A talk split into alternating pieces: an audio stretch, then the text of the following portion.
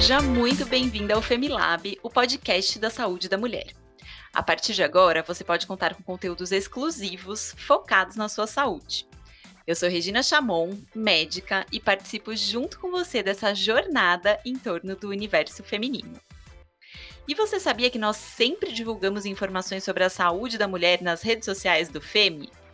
No Instagram, o nosso arroba é Femilab e no Facebook é arroba Femilaboratório da Mulher. Segue a gente por lá. Ah, e também não esquece de ativar o sininho da sua plataforma favorita de áudio para você não perder os próximos episódios do Femilab.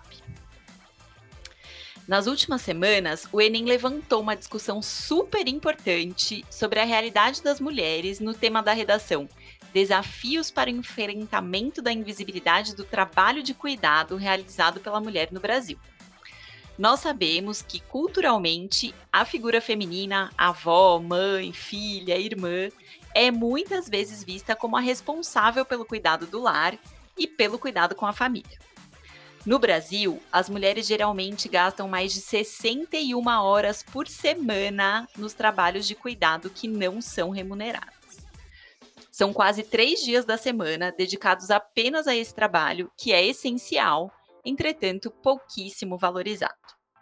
Hoje nós vamos falar com uma psicóloga sobre a importância desse assunto, a exaustão das mulheres e também sobre a importância dos cuidados com a saúde mental. Vem com a gente? Nossa convidada de hoje é a Ediane Ribeiro, psicóloga, palestrante e consultora em saúde mental, emoções, trauma e comportamento. Ela é especialista na abordagem Trauma Informed e pós-graduando em Neurociências e Comportamento. Ediane, seja muito bem-vinda ao Femilab, é um prazer te receber por aqui.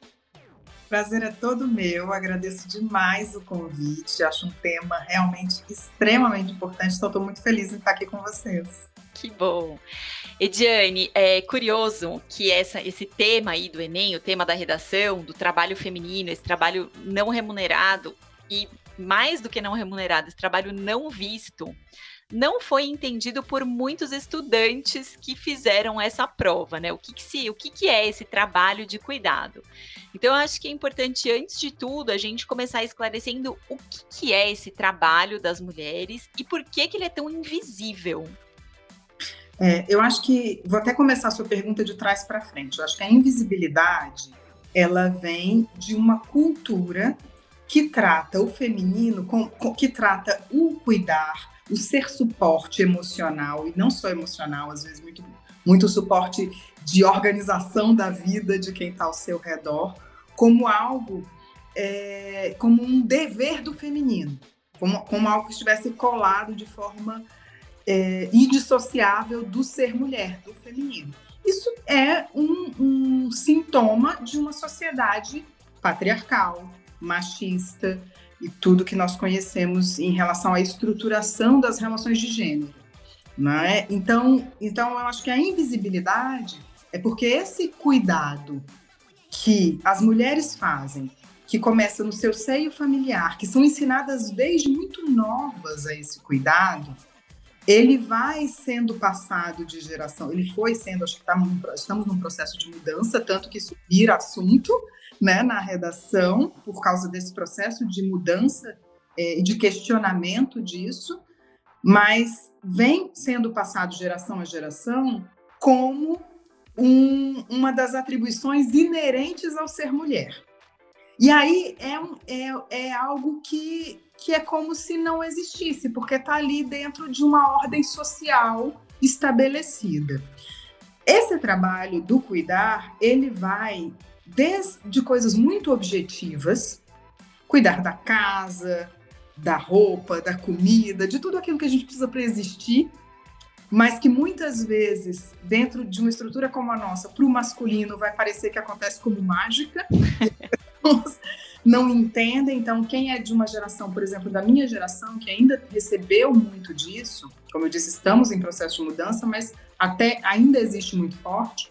Quem é da geração dos 40 e poucos anos, né? Eu tenho 45 anos, e tem irmãos, talvez reconheça a descrição que eu vou fazer, que é, se você tem irmãos, homens e mulheres, são as mulheres as mais ensinadas aos cuidados, aos cuidados da casa, aos cuidados com é, a organização das coisas, do dia a dia, da rotina do dia a dia.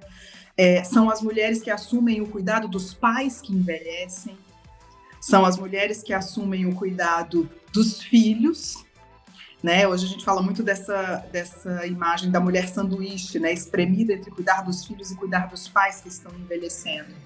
Então, eu, é um relato que eu ouço com muita frequência, não só em, em setting terapêutico, mas na vida de amigas, que esses cuidados que vão desde as coisas objetivas, cuidar da casa até cuidar dos outros ao seu redor, sendo um cuidado assumido pelas mulheres da família e os homens da família acabam não tomando muito conhecimento de que isso existe. Isso parece acontecer meio como mágica. E que às vezes, né, Ediane, eu sou dessa mesma geração que você, e às vezes a gente se pega falando coisas ou ouvindo coisas assim. Ah, o meu marido, ele me ajuda muito em casa. Ou ele é um bom pai, ele põe as crianças para dormir. Então a gente coloca essa ajudar em casa como se fosse algo é, extraoficial, assim, né? Não faz, tá fazendo muito além da sua obrigação. Quando na verdade a gente está compartilhando uma atividade que deveria ser de todos os que habitam uma casa, uma família. Então, como isso está tão enraizado dentro da gente que a gente nem se dá conta. A gente não se dá conta e é ao contrário, muitas vezes nós vamos no final do dia nós estaremos exaustas e culpadas de não ter dado conta da coisa 478. A gente só deu conta de 477 naquele dia, a gente não deu conta da 478 que faltou, e aí a gente vai sentir culpa porque não deu conta ou porque pediu ajuda para o marido que cuja, cuja obrigação seria dividir essa organização, um adulto funcional, mas que quando faz algo que socialmente foi entendido como uma função da mulher, parece que está fazendo algo extraordinário, né? Eu brinco que os homens com os quais eu convivo no meu dia a dia, na minha intimidade, é assim: Vou lavar a louça. Estou indo fazer. Ele tem que anunciar? Parece estar esperando um parabéns. É Eles anunciam, estou indo lavar a louça, estou indo, esperando um reconhecimento, como se fosse realmente algo extraordinário e não uma função daquelas pessoas. E aí, te ouvindo, eu lembrei de uma outra coisa que, quando a gente fala dessa sobrecarga feminina, ela está nas coisas objetivas que falamos agora, é o cuidado da casa, é o cuidado da organização da rotina, é o cuidar dos outros ao redor, filhos, pais. Mas é, é, existe uma sobrecarga também que é da mulher no cuidado. A mulher é um suporte emocional também de, das outras pessoas ao seu redor. Né? Tem algumas pesquisas que falam que mulheres, homens casados vivem mais do que homens solteiros e mulheres casadas vivem menos do que mulheres solteiras. Isso, dentro de uma extrapolação teórica que esses estudos fazem, tem muito a ver com esse lugar também do cuidar emocional, de ser um suporte emocional, de ser um tipo de esponja do estresse daquele ambiente, né? De filtro de todo o estresse daquele ambiente. Sim, e puxando esse assunto que você está falando, tem aquela ONG Think Olga, elas fizeram uma pesquisa que se chama Esgotadas. E elas trazem um dado de que quase metade das mulheres hoje possui algum diagnóstico de ansiedade, depressão, algum transtorno da nossa saúde mental. Eu queria saber se você acha que isso está associado com essa rotina exaustiva do cuidado mais prático e do cuidado emocional da casa, trabalho, família? Como que isso se, se conversa, se relaciona? Eu, eu acredito, e pelo que eu estudo é, sobre saúde mental feminina e vejo em consultório, eu acho que isso é um resultado de alguns fatores cuja sobrecarga é um elemento importante. Acho que a sobrecarga é um elemento muito importante. Essa sobrecarga que, como falamos, vem sendo passada historicamente de geração para geração. Então, não é uma sobrecarga que a mulher recebe na vida adulta. Ela vai aprendendo desde muito cedo a ocupar esse papel nas suas relações. É quase que uma forma que nós somos ensinadas de nos relacionar. Então, nós somos ensinadas a nos relacionarmos a partir de um lugar de servir e de cuidado desde sempre. Então, isso vai crescendo conosco. Então, essa, essa sobrecarga, quando chegamos na vida adulta, ela já está ali acumulando uma quantidadezinha de estresse no organismo. Eu acho que somado a isso, vem as questões estruturais mesmo, de, e de mudanças sociais. Porque quando a mulher vai para o mercado de trabalho, assume uma função profissional, é, quando ela sai exclusivamente do cuidado do lar e vai para o mercado de trabalho, ela assume uma função a mais, mas ela não tem suporte e apoio, na maioria das vezes, para essa função que ficou. Então, ela acumula funções. Né? Então, e no passado, nós podemos pensar nas comunidades, né? Nas, na, nas, na, numa vivência mais comunitária, que acabava sendo rede de apoio e distribuição, e quando a mulher vai para o mercado de trabalho, as exigências do trabalho se somam a, uma perda de rede de apoio, porque as famílias também vão ficando menores, tudo isso. Então, acho que é um outro fator que acumula, perda de rede de apoio, um, é, uma atividade a mais sem que a outra seja equilibrada, que é o cuidado da rotina das pessoas ao seu redor. E eu acho que o estresse, é, e aí eu vou fazer um recorte de gênero, o estresse de ser mulher em uma sociedade machista. Então, a gente tem aí uma terceira carga de estresse, que é a discriminação em muitos espaços, inclusive né, nessa busca por, é, por assumir um lugar no mercado de trabalho. Então, a mulher se vê tendo muitas vezes que provar que merece aquele lugar. Então, precisa ser mais competente, precisa estudar mais, porque senão a sua competência vai ser questionada por ser mulher. Aí, toda, todas, é, todos os impactos de uma estrutura ainda muito machista. Então, acho que essas coisas todas se somam e nós estamos vendo o desfecho desse somatório, que é o aumento de casos de burnout, de depressão, de ansiedade. As mulheres fazem mais estresse pós-traumático do, do, que os homens, né? Então, em geral, a maior 80% das pessoas que sofrem ali, né, é, traumas de choque ou outros tipos de trauma, a, a maioria das, daquelas que vão desenvolver sintomas do transtorno do estresse pós-traumático são mulheres. E, então, acho que é uma soma desses fatores todos é, você trazendo isso, né? Eu fico pensando aqui, muitas mulheres têm essa somatória toda, têm essas condições e às vezes nem se percebem adoecidas, né? E, e não fazem nada para mudar. Mas aquelas que se percebem, elas podem ter um movimento assim de tentar, nossa, o que, que eu posso fazer para conseguir lidar melhor com essa situação. Então, às vezes, vai buscar uma psicoterapia, o exercício físico, cuidar da alimentação, enfim, buscar recursos para lidar com isso. E eu queria saber, Jenny, como é que essas mulheres podem buscar, quais são esses recursos assim que ajudam a aliviar esse estresse que é trabalhar tanto o tempo todo com essa sobrecarga mental qual é o passo que essa mulher tem que dar para conseguir sair um pouco dessa situação? É, eu digo que é o passo que nós, né? Nós duas. É, exato. a gente está bem nesse contexto, né? Trabalho, tem as coisas pessoais, é o, nós, é o E eu digo nós, eu fiz essa brincadeira porque eu acho que o nós é a resposta para essa pergunta.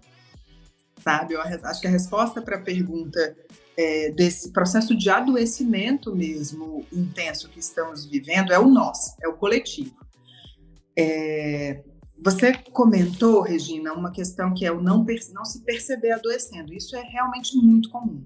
Acho que é mais um traço de como nós fomos aprendendo que isso era normal e natural e às vezes a gente vai anestesiando esse, essa conexão com as nossas necessidades, com o nosso sentir e quando vai descobrir é algo que já está muito avançado.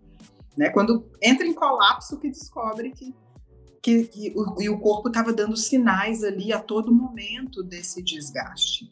Claro que preciso fazer aqui recortes sociais imensos e tudo isso, mas mesmo dentro desses recortes de raça, de gênero, de classe que a gente precisa fazer, eu acho que o coletivo é a saída. Eu acho que a gente precisa se repensar enquanto sociedade. Acho que não é um problema que nós podemos é, entregar para a resolução das mulheres individualmente somente. Acho que individualmente cada uma de nós tem que fazer a nossa parte é, e tentar incluir o autocuidado na nossa rotina da melhor forma possível e dentro de uma realidade possível, para que esse autocuidado não vire a, a, a tarefa 479 do dia que, que eu vou me sentir culpada por não cumprir, né? Que eu tenho que fazer 50 coisas ainda não não meditei, não me alimentei bem, não tive um momento de silêncio comigo mesma e vira uma tarefa a mais. Então, acho que a gente precisa de muita autocompaixão para saber dos nossos limites, saber o que a gente dá conta. Acho que a gente precisa de um trabalho pessoal, e aí esse trabalho pessoal, para quem pode fazer terapia, pode ser na terapia, para quem não pode fazer terapia, pode ser através da leitura, do estudo. Felizmente, hoje nós temos muita informação. Acho que o trabalho que esse podcast faz é um trabalho que gera essa informação, né, de forma aberta, que pode, que as pessoas podem buscar.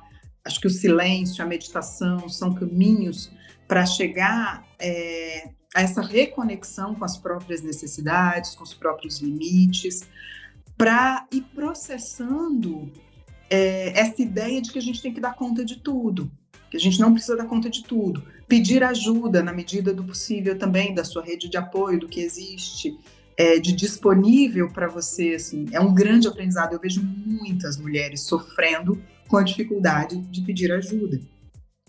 Então, é um aprendizado que a gente tem que fazer, porque a gente foi sendo ensinada, é, nós fomos sendo ensinadas a vida toda ao contrário, a dar conta e ajudar os outros. É um, um, um reaprender a estar num lugar de ser cuidada e de receber ajuda também.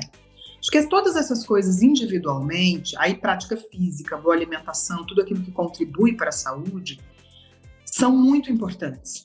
Mas quando a gente fala de sobrecarga feminina, a gente não pode perder a dimensão coletiva. A gente não pode encarar, porque vira uma culpabilização a mais, dizer isso é um problema seu, resolva, né? Faça aí os seus processos de autocuidado e não me conte seus problemas. Quando, na verdade, estamos falando de um problema social. Então, eu acho que grandes problemas exigem grandes soluções. Então, enquanto sociedade, nós precisamos olhar para esse problema como um problema coletivo e entender o nós. Por isso que disse que acho que a resposta para a pergunta do estresse é o nós. É precisamos criar comunidades que sejam mais do que uma rede de apoio, disponível para algumas e para outras não. Comunidades nas empresas, nas instituições escolares, é, nos, nos condomínios, que sejam suporte para essas mulheres na organização é, da vida cotidiana e essas comunidades precisam integrar os homens. Então, os homens precisam fazer parte desse processo de repensar é, quem cuida de quem, né? De repensar o cuidado para que ele seja mútuo realmente. Então, eu acho que é um, um, um, processo que podemos dar os nossos passos individuais e temos que fazê-lo. A gente precisa assumir essa autorresponsabilidade, com o nosso autocuidado, com o nosso, o nosso autoconhecimento, mas a gente não pode perder de vista que a mulher que está lá sobrecarregada, adoecendo, isso não é um problema dela. Isso é um problema de uma estrutura que ela faz parte. A gente precisa se mobilizar coletivamente para mexer nessa estrutura. Essas mobilizações coletivas, eu entendo que elas também acontecem é, em esferas, né? Então tem uma esfera de política pública, uma esfera de conscientização, mas tem uma esfera que às vezes está mais perto de nós, que foi o que você falou, sei lá, comunidade do seu bairro, comunidade de uma tradição religiosa que você frequente, enfim, essa coisa que está mais próxima. E eu queria saber, Jenny, já que a gente foi educada a ser tão é, individual e dar conta de tudo, às vezes é difícil a gente dar esse passo de se aproximar a uma comunidade, né? Ou de constituir uma comunidade, começar esse movimento de constituir uma comunidade próxima a nós. Alguma sugestão de como a gente pode dar esse primeiro movimento, assim? É, eu acho que eu vou tentar dar, faz, falar um pouco sobre isso e vou também é, reforçar a importância disso porque na verdade a nossa natureza é o vínculo e a conexão, nós fomos perdendo isso. Né? Nós somos seres que só chegamos até aqui porque nos organizamos em grupos. E na vida mais moderna, nós fomos perdendo isso e nos individualizando, né? nos fechando dentro dos apartamentos, das famílias cada vez menores. Isso, isso foi causando vários prejuízos que agora nós vemos e que faz parecer que é, o buscar o outro seja um grande desafio. Num primeiro momento, será por causa desse aprendizado meio torto que fizemos. Mas quando a gente começa a exercitar isso, nós vemos que conexão e estar com o outro é da natureza do humano. Essa é a real natureza nossa, assim. Eu tive uma professora que dizia algo que eu gosto muito, que é somos nominados pelo vínculo, somos mamíferos, porque mamamos uns nos outros, né? Então isso já a nossa espécie prevê uma dia de um que mama e um que dá de mamar. Vínculo é a nossa natureza. Nós nos organizamos em grupo e por isso chegamos aqui sem ser a espécie mais forte, mais rápida, com sentidos mais aguçados. E, e eu acho que a gente precisa recuperar é, isso, e acho que a primeira coisa é lidar com um sentimento que também foi aprendido nesse processo de individualização, que é um processo que muita gente lucra com ele, né? Uma sociedade capitalista lucra muito com isso, que é o sentimento da vergonha. Então, acho que o primeiro, a primeira coisa é lidar com o sentimento da vergonha, que é o que vai dar ali a dificuldade, às vezes, de pedir ajuda, de ir ao encontro do outro. Então, acho que o primeiro exercício é exercite nas relações que são mais confortáveis para você. Então, começa a exercitar o buscar o outro, estar com o outro, é, o oferecer e o buscar ajuda e o, e o simplesmente vincular. Sabe aquele, aquela ligação, às vezes, a mensagem que você manda para uma amiga só para saber se está tudo bem? Passando aqui só para saber se está tudo bem? Que muitas vezes a gente perdeu. Estou passando aqui só para saber se como é que você tá, tá tudo bem, é, vamos tomar um café, sabe? Comece a, eu acho que começar pelas relações que são mais confortáveis vai criando uma tranquilidade para a gente ampliar, porque se eu se eu tô num, num momento de vida e tive uma história de vida, principalmente, que me levou a uma dificuldade de ir ao encontro, de buscar o encontro do outro, se eu vou de cara tentar fazer uma mobilização na minha rua, no meu bairro, na comunidade religiosa que eu faço parte, o primeiro obstáculo vai me retrair para o meu antigo padrão. Então comece a exercitar nas suas relações mais confortáveis, com os amigos mais próximos, com os amigos mais íntimos, começa a buscar esse contato. Começa a ver com, em que situações você pede ajuda, em que situações você se sente constrangida para pedir ajuda. Começa a questionar esse constrangimento. Começa a se disponibilizar para o outro também num lugar de aceitar o carinho e o cuidado. Né? Eu, eu digo muito que é oferecer para nós um olhar carinhoso e amoroso que nós oferecemos para esses outros que cuidamos. Então, nós oferecemos um olhar carinhoso e cuidadoso aos nossos filhos, aos nossos pais, aos nossos amigos, como falamos antes, somos responsáveis nesses cuidados. E a gente pode oferecer esse olhar carinhoso para nós, no sentido de eu vou receber, eu vou pedir ajuda sim, eu vou ligar para um amigo e falar: olha, você pode vir ficar um pouco comigo? A gente pode bater um papo, a gente pode tomar um café, e aí daqui a pouco você, esse amigo viram dois, e daqui a pouco vocês estão discutindo alguma coisa que é em comum, porque vocês fazem parte da mesma comunidade religiosa ou do mesmo bairro, e isso pode virar uma mobilização. E se você já tem essa prática mais avançada, é, e você tem esse, esse lugar de, é, de disponibilidade, porque isso envolve várias disponibilidades também, é, você já pode ir juntando essas pessoas, eu acho, para juntas tentarem é, se conectar a partir de uma rede. Eu acho que, acho que a, a grande resposta é formar redes. E eu digo que redes de conexão, para mim, rede de conexão inclui rede de apoio, mas é mais que rede de apoio, sabe? É rede de conexão. É a, é a filha da. É, eu não tenho filhos, por exemplo. É, sou eu quando eu me disponho a ficar com a filha da minha amiga para ela descansar um final de semana, sabe? Que não é que não é a minha irmã, que não é a minha mãe, que não é ninguém que me pediu, que é uma amiga que tem filhos pequenos e que eu falo, você quer deixar suas crianças comigo esse final de semana para você descansar um pouco? Então, eu acho que nessas pequenas ações do dia a dia, já que você perguntou coisas próximas e palpáveis, nessas pequenas ações do dia a dia, a gente vai criando os laços que vão virar ações coletivas é, do ponto de vista individual, né? Sim, sim. Ediane, a gente passou meio rapidinho, mas eu queria retomar com você, para quem está nos ouvindo aqui, é, sobre a gente não perceber sinais que o corpo vai nos dando de que nós estamos adoecendo. É, eu acho que na nossa saúde mental, principalmente. Então, eu queria que você falasse um pouquinho aqui para quem está ouvindo, quais são esses sinais que devem soar para mim como um alerta de que de repente algo não vai tão bem. Uhum. É, é, eu acho que a, as, as mudanças elas são realmente muito sutis. Então, quando nós acabamos observando, a gente já está colapsando, assim, já não consigo mais dormir, eu já é, sinto dores em todos os lugares. Mas eu acho que o, o primeiro sinal de alerta são é, as mudanças em relação ao humor e, a e ao como eu enxergo as coisas ao meu redor. Dando exemplos, eu comecei a ficar mais irritadiça, eu comecei a me sentir mais fadigada. Então, eu estou mais cansada para fazer coisas que antes não me cansavam tanto assim.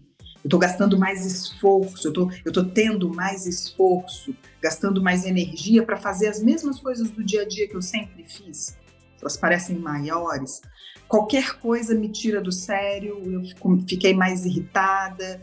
Aí, daí, com, começa a vir uma uma redução do prazer. Por isso que eu disse que é um olhar para as coisas do dia a dia. Coisas que me davam prazer, eu já não estou sentindo tanto prazer assim.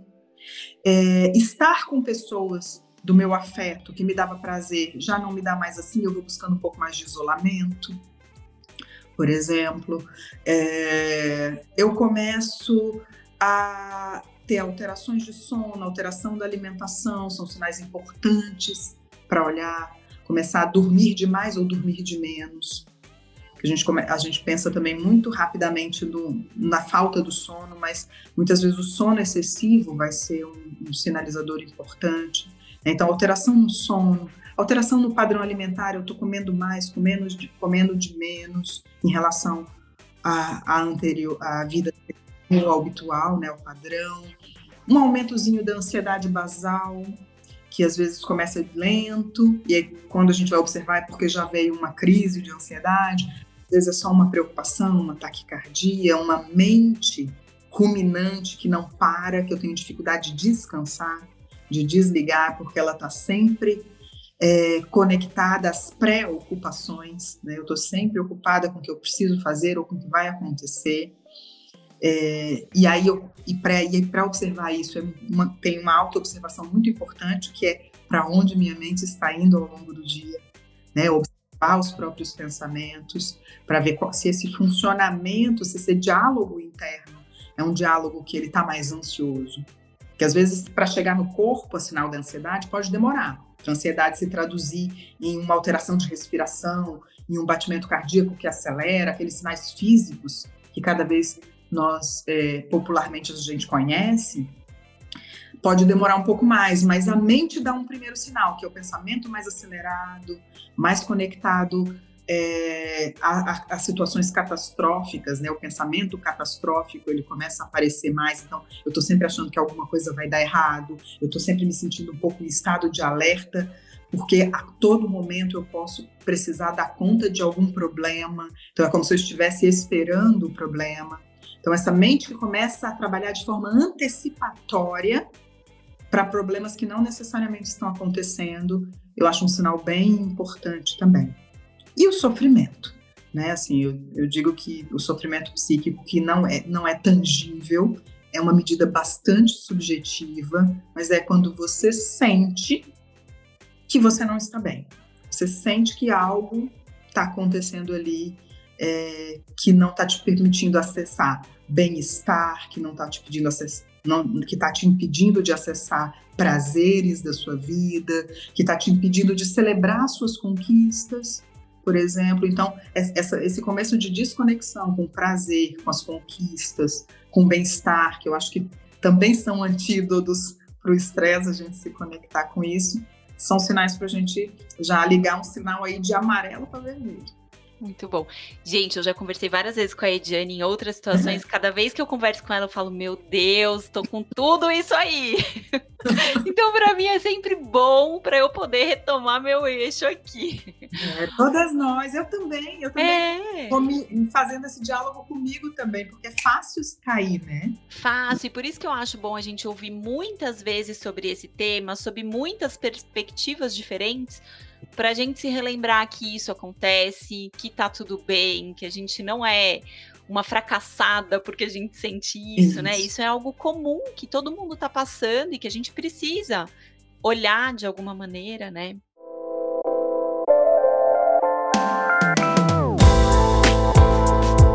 Ediane, a gente costuma receber é, perguntas das nossas ouvintes aqui no Femilab. Eu adoro esse pedaço, gente, que eu me sinto uma radialista nessa hora. As perguntas dos ouvintes. Que ótimo, que ótimo. E a gente recebeu aqui uma pergunta da Carolina. Ela diz que ela tem três filhos pequenos e não sobra muito tempo para fazer o básico se distrair um pouco, tirar um tempo para ela e muitas vezes ela sente que ela acaba não conseguindo ser uma ótima mãe para os filhos porque está cansada e estressada. E aí, além de tudo isso, né, vem a culpa de não ser uma boa mãe. Então, ela queria muito saber como que ela pode tentar se livrar desse sentimento. É, é, é, falamos um pouco disso, né, da culpa. É, primeiro, eu quero dizer, Carolina. Isso. Carolina. Carolina, a primeira coisa que eu quero te dizer é que você tem o, to, o meu total respeito só de ter três filhos. Exato. já, tem, já tem minha total admiração e meu total respeito só por isso. E eu, eu sou uma pessoa que, quando a gente fala em emoção, eu não sou muito adepta da ideia da gente tentar se livrar dos nossos sentimentos ou das nossas emoções. Eu acho que ele, a gente acaba fazendo um movimento que é de colocar eles para baixo do tapete, tentar reprimidos, mas eles não vão desaparecer. Então, muitas vezes o caminho para lidar com sentimentos e emoções desconfortáveis, e no caso da Carolina, ela está falando da culpa em relação a ter que dar conta de muita coisa e não se sentir uma boa mãe, é, é, é, é um caminho contraintuitivo. Não é tentar se livrar do sentimento e da emoção, mas é gastar tempo com ele é fazer companhia para esse sentimento, para poder bater um papo com essa emoção e esse sentimento mesmo. Eu digo que toda emoção, todo sentimento, nada mais é que informação. Então, alegria, tristeza, raiva, medo, culpa, inveja, paz, contentamento são informações que o nosso sistema corpo-mente nos fornece sobre o que estamos vivendo. Então, é uma bússola interna de orientação o sentimento e a emoção. É, mas nós também não aprendemos a acolher os nossos sentimentos e nossas emoções, infelizmente. Na nossa cultura, a gente aprendeu a anestesiar eles, a querer se livrar deles. E principalmente quando são desconfortáveis, né? São emoções desautorizadas. Eu acho que o caminho é inverso. O caminho é como essa culpa se manifesta no seu corpo. Como o seu corpo te comunica que você está se sentindo culpada, porque não existe sentimento e emoção que não passe pelo corpo. Às, vezes vai ser um nó na garganta, um, pe um peito que aperta, às vezes é uma respiração que se altera, um estômago que parece que está sendo torcido em algum momento. Essa parte sua, que não é toda você, você não está toda culpada, essa parte sua que está se sentindo culpada e essas sensações são a base física, digamos assim, dessa culpa, ela está pedindo algo de você.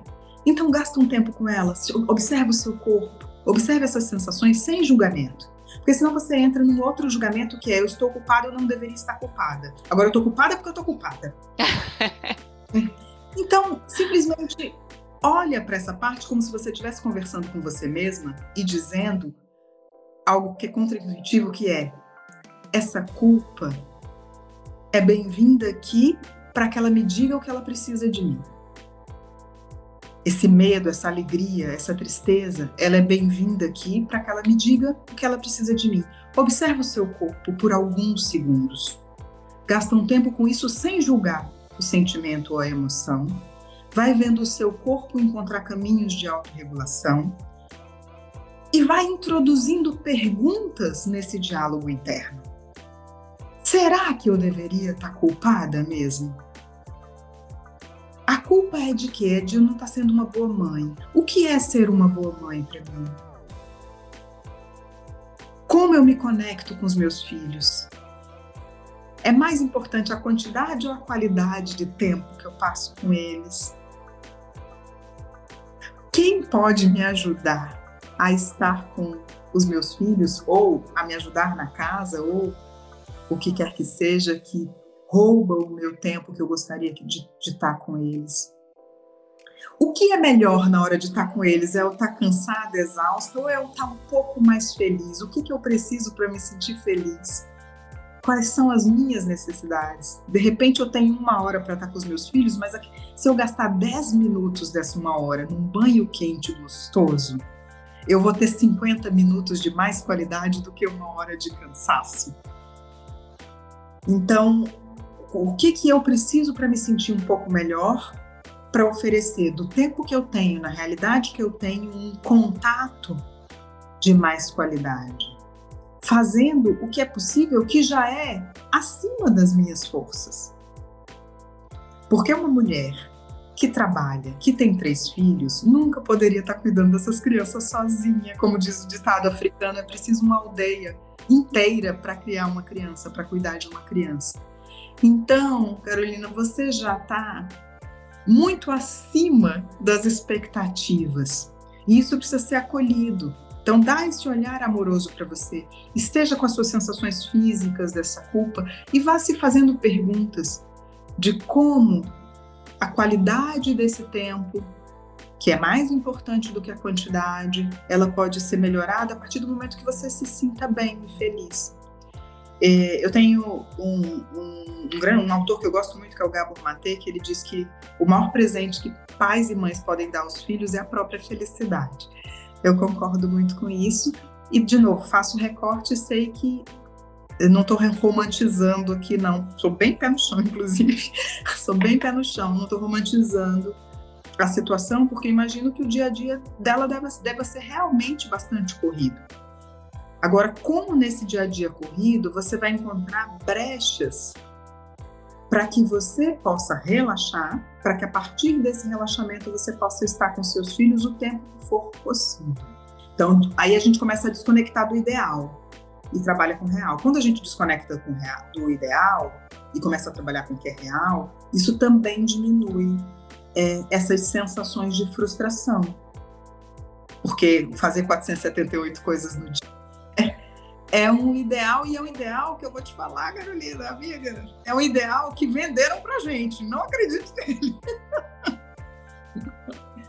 Não é o nosso ideal, não né? é o ideal de ninguém. O ideal é que a gente possa contar umas com as outras, uns com os outros, que esse cuidado das crianças possa ser dividido também com outras pessoas, que você possa dividir todas as suas outras atividades com outras pessoas, que você não se não, não chega ao final do dia exaurida de trabalhar ou de cuidar da sua casa para que você possa estar nos seus vínculos. Por isso que eu disse que o antídoto é o nós, realmente. Acho que é desafiador, muito. Acho que precisa de muito esforço intencional para buscar o nós. Mas o antídoto é o nós, é, é o suporte emocional entre pessoas. Não existe nada mais redutor de estresse, mitigador de estresse do que vínculo e conexão, e cada vez mais eu acredito nisso. Sim, muito bom, eu também. Querida, é uma delícia te ouvir, eu adoro. A gente falou eu bastante também. aí sobre sobrecarga mental, sobre toda essa questão do feminino invisível. E eu queria, para a gente encerrar o episódio, que você me falasse o que você acha que é importante as mulheres saírem desse episódio é, refletindo ou tendo aprendido. Assim, o que você considera o ouro do nosso encontro? Certo. É, se eu fosse resumir em uma única palavra, talvez eu usasse autocompaixão. É, eu acho que eu acho que esse é um lugar para a mulher que, que é um lugar de aprendizado. Eu acho que nós aprendemos muito bem ao longo de gerações a ser compassivas, compassivas com as pessoas ao nosso redor, com filhos, com maridos, com amigas e amigos, com trabalho. Né? A gente acha que sempre vai dar conta de tudo, pede mais, inclusive, ah, me dá eu dou conta. Né? Então, nós, nós acho que nós aprendemos muito bem a, ter, a ser compassivas com as outras pessoas e as coisas, as coisas ao nosso redor. Talvez nosso grande aprendizado agora seja realmente a autocompaixão. E mais do que autocuidado, seja aprender a receber cuidado. Eu acho que esse, por exemplo, é o meu desafio, é o meu exercício cotidiano do momento. Não é só o autocuidado e autocompaixão, mas é aprender a me permitir ser cuidada, a me permitir ser ajudada, a não querer dar conta de tudo e a saber que nós não precisamos dar conta de tudo, que a gente precisa se mobilizar para isso, coletivamente. Muito bom. Sua fala me fez lembrar do Plínio Kutait, que é um professor muito querido que eu tenho, que ele fala que tudo que é importante na nossa vida, todos os verbos importantes, eles acontecem numa tríade. Então, o cuidar é cuidar-se, cuidar do outro e ser cuidado. O amar é amar-se, amar ao outro e ser amado, né? Eu acho que esse realmente é um desafio que a gente passa principalmente os profissionais de saúde, que a gente tem essa tendência de cuidar do outro e muita dificuldade de se, de se permitir ser cuidado, né? É. Querida, muito obrigada. Se a turma quiser saber mais de você, aprender mais com você, conta aqui seus projetos, as redes sociais, onde que o pessoal te acha. Bom, eu que agradeço, é sempre um prazer conversar com você, Regina, eu adoro também. Sempre aceito esse convite, porque ele é muito gostoso. Agradeço ao podcast. E eu estou é, nas redes sociais, no Instagram, no LinkedIn, no YouTube. Eu acho que o Instagram é o mais fácil, lá você acha o link para as outras redes. O Instagram é Ediane o Ribeiro. Então tem um ozinho no meio entre o Ediane Ribeiro. Ediane Ribeiro já existia, estou até pedindo esse arroba se ela quiser me doar.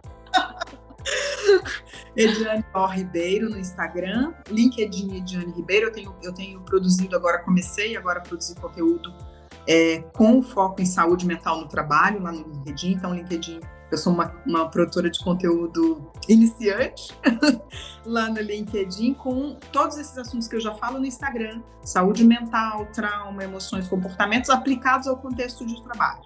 Então, são duas redes que vocês me acham com mais facilidade, lá acham links para as outras redes. É, e, e, tenho, eu continuo meu trabalho como psicoterapeuta, mas não tenho agenda aberta. Vou deixar avisado aqui que é uma das serviços que eu mais recebo no momento. No momento, não, não, não tô com agenda aberta por causa dos outros braços, né, trabalhos que é a consultoria para a imprensa, em saúde mental, em trauma. E eu tenho feito um trabalho com instituições e organizações de trabalho nesse momento.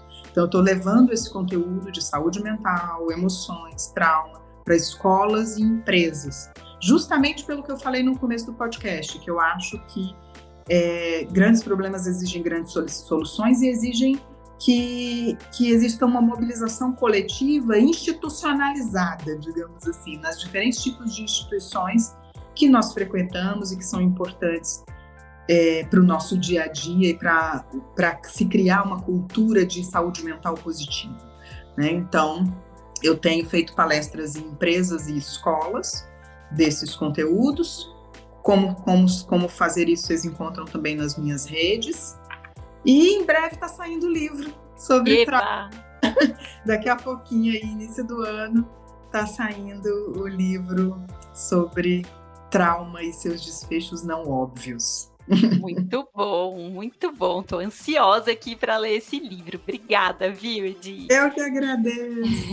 muito obrigada. E você aí que está ouvindo a gente, se você gostou do nosso conteúdo, se você conhece uma mulher que está cansada, esgotada, compartilha, compartilha nas suas redes, marca a gente para a gente saber o que, que, vocês estão achando. E você também pode mandar aqui para a gente sugestões para os próximos episódios, dúvidas, através do nosso e-mail, que é o femilab@laboratoriodamulher.com.br. Lembrando que esse nosso Femi é com dois M's. A gente gosta muito também de ouvir os comentários de vocês nos, nos tocadores aí de áudio.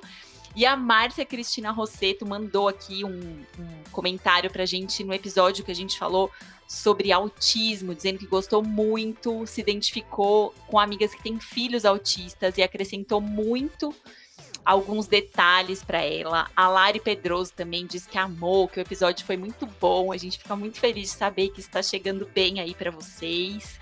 Muito obrigado pela sua participação e pela sua escuta e até o próximo episódio do Femilab, o podcast da saúde da mulher.